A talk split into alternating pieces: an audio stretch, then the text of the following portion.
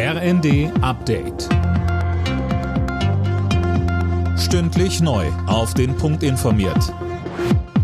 Ich bin Colin Mock. Guten Tag.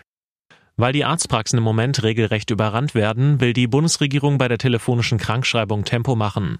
Nach ARD-Informationen soll sie möglicherweise schon nächste Woche Donnerstag wieder in Kraft treten.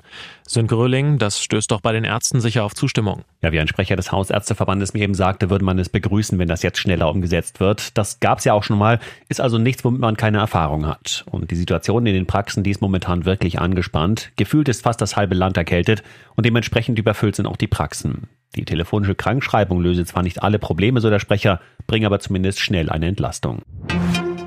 Die Hamas-Terroristen planen nach israelischen Medienberichten heute weitere Geiseln freizulassen.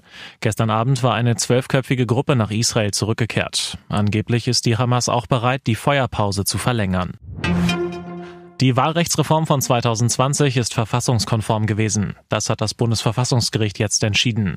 Eigentlich ist die Reform aber längst überholt, Anne Brauer. Ja, die Große Koalition aus Union und SPD hatte die Reform 2020 auf den Weg gebracht. Geklagt hatten die damaligen Oppositionsparteien Grüne, FDP und Linke. Und die fanden das Verfahren jetzt selbst schon überflüssig, weil dieses Jahr schon eine neue Wahlrechtsreform beschlossen wurde. Im Grundsatz ging es in der alten und geht es auch jetzt in der neuen Reform darum, dass der Bundestag nicht immer größer wird und aus allen Nähten platzt. Die Karlsruher Richter werden die neue Reform auch noch überprüfen. Der kriselnde Karstadt Kaufhof-Eigentümer, die Signa Holding des österreichischen Unternehmers René Benko, will noch heute Insolvenz anmelden.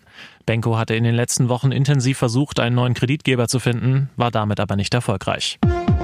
Alle Nachrichten auf rnd.de